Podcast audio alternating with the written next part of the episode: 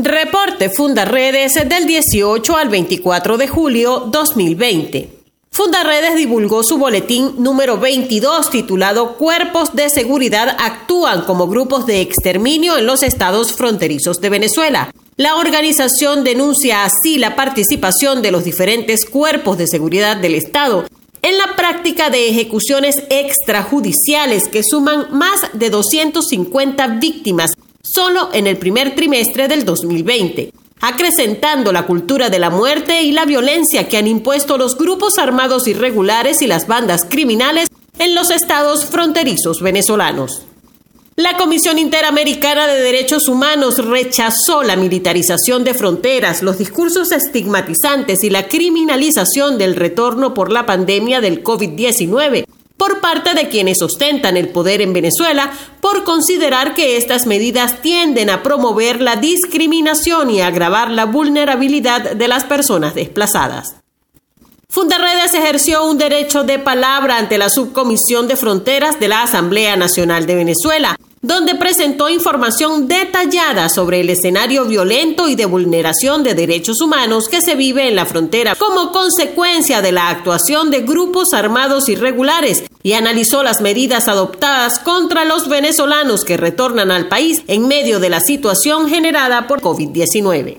El comisionado especial de Seguridad e Inteligencia del gobierno interino de Venezuela, Iván Simonovis, reveló que cinco grandes estructuras terroristas hacen vida en el país junto a más de 300 megabandas criminales organizadas amparadas por el régimen de Maduro. Además afirmó que en Venezuela se ha evidenciado la presencia del narcotráfico con el cartel de La Guajira, el cartel de Paraguaná y el cartel de los Soles. Funda Redes, mediante su red de activistas en todo el país, hace seguimiento a las vulneraciones contra los derechos humanos en este tiempo de contingencia, en medio de la emergencia humanitaria compleja que vive Venezuela, detectando que la represión de los cuerpos de seguridad del Estado continúa pese a la pandemia, lo que llevó al asesinato de un joven pescador de Isla de Toas en el municipio Almirante Padilla del Estado Zulia, luego de una protesta por de combustible para sus embarcaciones.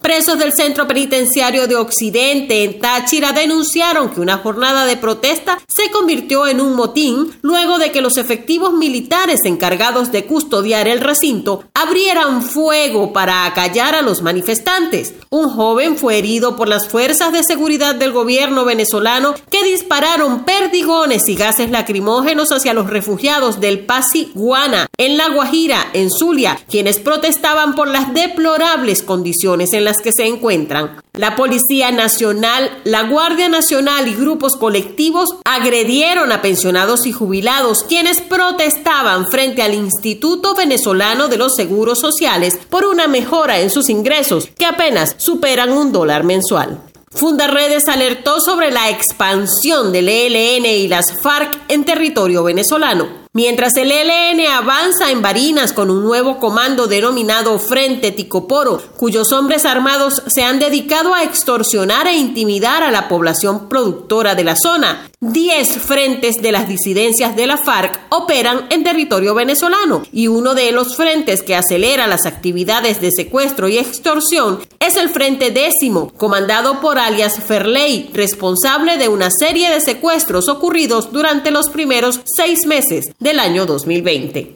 Fundaredes acompaña al gremio médico en sus demandas por mejores condiciones laborales para el manejo de pacientes positivos para COVID-19. El personal de salud pasa por su peor momento debido a la falta de material de seguridad. Los casos por coronavirus siguen incrementándose en el país, mientras se obliga al personal de salud a atender a pacientes contagiados sin los equipos de protección necesarios. 28 trabajadores de la salud han fallecido fallecido por esta causa. En Apure, la presencia de la guerrilla colombiana en Venezuela continúa tomando control sobre nuevos territorios que utiliza para consolidar actividades ilegales como el secuestro o el cultivo de estupefacientes. Al menos seis personas que fueron secuestradas en Colombia han sido trasladadas a territorio venezolano, donde permanecen en manos de estos grupos armados. En Táchira, investigan gasolinera en Coloncito por presunto nexo con una importante red de tráfico de combustible que era un bastión económico para el grupo paramilitar Los Rastrojos.